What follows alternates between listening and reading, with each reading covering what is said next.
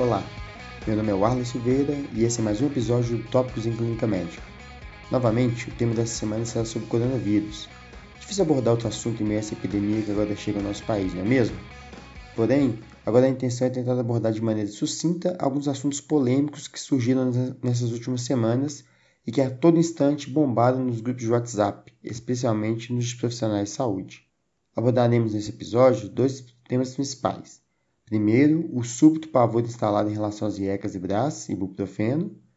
Segundo, sobre as expectativas em relação a potenciais tratamentos que se apresentam aos poucos, entre eles o maná do deserto, a combinação de hidroxicloroquina e azitromicina. A começar pelo IEC-BRA. De repente, após uma publicação no The Lancet, uma enorme preocupação com o IEC invadiu as discussões médicas e assombraram grande parte dos pacientes hipertensos mundo afora. Mas, ao olharmos com mais cuidado, percebemos que houve sim um grande exagero. Nessa publicação, o autor traz a informação de que o coronavírus se utiliza dos receptores da ECA, ou seja, enzima conversora de angiotensina, para entrar nas células do nosso corpo. Aliado a isso, observa que hipertensão e diabetes é das principais comorbidades dos pacientes que internaram e que provavelmente, repito, Provavelmente, esses pacientes estariam usando IECA, já que é uma das medicações de primeira linha para tratar a hipertensão e é também frequentemente usada em pacientes diabéticos. Considerando que o IECA aumenta a expressão de tais receptores, eles teriam então o potencial de facilitar a entrada do vírus nas células e assim levar a piores desfechos clínicos. Daí justifica-se o porquê de a maior parte dos pacientes internados serem hipertensos diabéticos. Mas, será mesmo? Portanto, estamos aqui discutindo o dano, e quando falamos de dano, somos realmente mais permissivos. Inclusive, já vimos algumas drogas serem retiradas acertadamente do mercado por evidência de baixa qualidade, como séries de caso, por exemplo. Mas para isso é fundamental que consigamos estabelecer uma mínima relação de causalidade, o que não conseguimos nesse caso pois no máximo temos uma possível plausibilidade biológica, que é o aumento dos receptores de ECA induzido pelos inibidores da ECA e pelo bloqueador de receptores de angiotensina e só. Não há relação temporal estabelecida, consistência com outros estudos, força de associação significativa, efeito dose-resposta, reversibilidade, etc. Ou seja, não há nada que reforce o nexo causal dessa hipótese. Além do mais, sequer sabemos se esses pacientes estavam mesmo em uso de ECA ou BRA. O próprio autor deixa isso bem claro. Não era mesmo se esperar que os pacientes que internassem tivessem hipertensão e diabetes, já que estão entre as comorbidades mais comuns na faixa etária que demanda internação? Ou seja, um importante fator de confusão. Por isso, devemos tratá-la apenas como hipótese, e só, e não deixar que esse pânico generalizado turve nossas visões e nos façam trocar evidências robustas, como o uso do IECA nas insuficiência cardíacas de fração reduzida, por meras hipóteses, ou mesmo afete a tranquilidade daquele seu paciente com hipertensão já muito bem controlada em uso de ECA ou BRA. Mas, e para os pacientes que têm um diagnóstico de hipertensão nesse momento? Comece ECA ou não? Não há nenhum dado que deveria desestimulado a iniciar o IECA nesse momento. Mas se não houver nenhuma outra comorbidade que indica o IECA obrar e você preferir optar por alguma das outras drogas de primeira linha, como bloqueador de canal de cálcio, diurético de azeite, você também não estará fazendo mal ao seu paciente. Assim como quem optar por prescrever o IECA também não, pelo menos com os dados que temos até o momento. O mesmo raciocínio vale para o buprofeno, apesar de essa ser uma droga mais facilmente substituída na prática cotidiana do que o IEC e o BRA. O caos científico está tamanho que a OMS no dia 17 de março desaconselhou o uso de buprofeno em pacientes com suspeita de infecção pelo coronavírus, e apenas dois dias depois se retratou dizendo não haver de efeitos clínicos negativos. Em um cenário de uma pandemia que pode matar mais pela sobrecarga dos serviços de saúde devido à alta demanda de leitos de UTI do que a própria virulência do agente, pesquisas estão em andamento em vários países na tentativa de descoberta de alguma droga que minimize algum desfecho clínico relevante. Nesse momento, falaremos de três drogas que têm aparecido com frequência nos noticiários começando pelo Renezevir. Esse é um análogo de nucleosídeo com atividade contra alguns tipos de coronavírus, MERS e SARS, demonstrado in vitro em estudos animais, atuando inibindo a transcrição da RNA e, portanto, a replicação viral. Porém, ainda não temos nenhum estudo em humanos que sinalize seu potencial de redução de desfechos clínicos relevantes, seja referente à mortalidade, tempo de ventilação mecânica ou mesmo redução da taxa de transmissão. No momento, há alguns estudos acontecendo com essa droga, entre eles o RCT de fase 2 do PlusSeg multicêntrico nos Estados Unidos. Só para relembrarmos, fase 2 de um protocolo de pesquisa é quando começa-se a testar uma droga na população com a grave que se deseja tratar. Tem o objetivo de avaliar a eficácia também,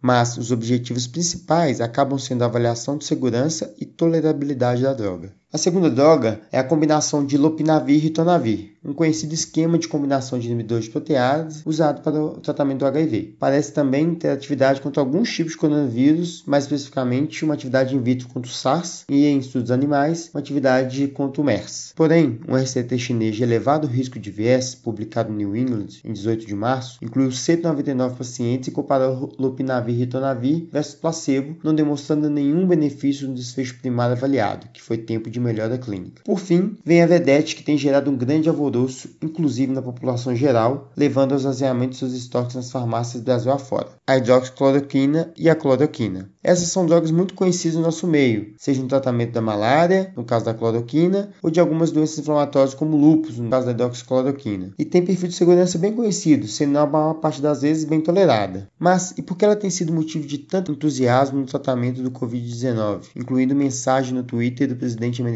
Donald Trump?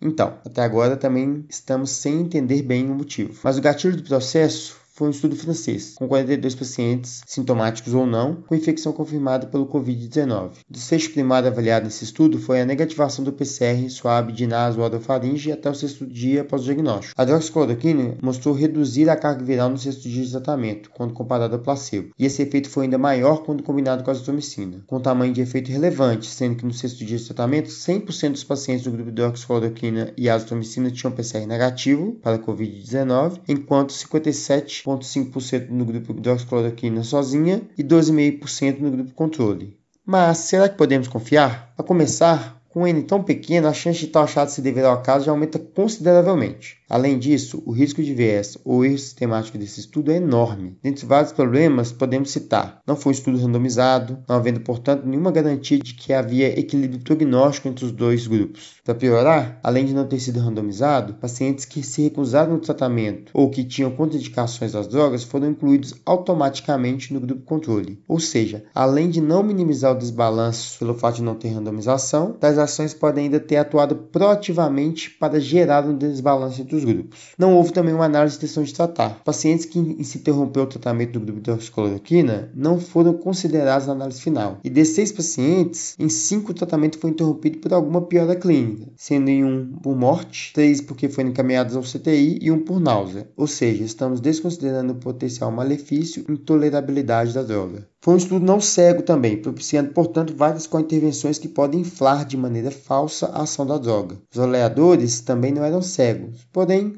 talvez esse não seja um dos maiores problemas, já que estamos falando de um desfecho objetivo, que é o PCR positivo ou negativo. E já que estamos falando de desfecho, temos aí outro problema muito importante. Trata-se de um desfecho substituto, negativação de PCR, o que pode não implicar necessariamente em melhora do desfecho clínico do paciente, por exemplo, mortalidade, tempo de ventilação mecânica ou tempo de CTI. Você pode estar se questionando, mas reduzir o tempo em que o PCR está positivo reduzirá pelo menos a transmissibilidade. E eu concordo com você, mas depois depois de tantas limitações no estudo, tem que ficar bem claro que essa é apenas uma, uma possibilidade bastante remota. Então quer dizer que esse estudo não serviu para nada, talvez na melhor das hipóteses, para gerar, ou melhor, reforçar uma hipótese já gerada por estudos in vitro, mas definitivamente não é uma evidência modificadora de conduta até o momento. Afinal, a ciência necessita de rigor metodológico. Estamos repletos de exemplos na história da medicina de medicações que inicialmente se mostraram milagrosas, mas com acúmulo de dados mais robustos se mostraram maléficas. Sem contar que nesse caso ainda temos um malefício indireto direto que é de tornar a droga indisponível para situações em que já está comprovada sua eficácia, deixando vários pacientes assistidos. Sempre bom lembrarmos o princípio básico da medicina,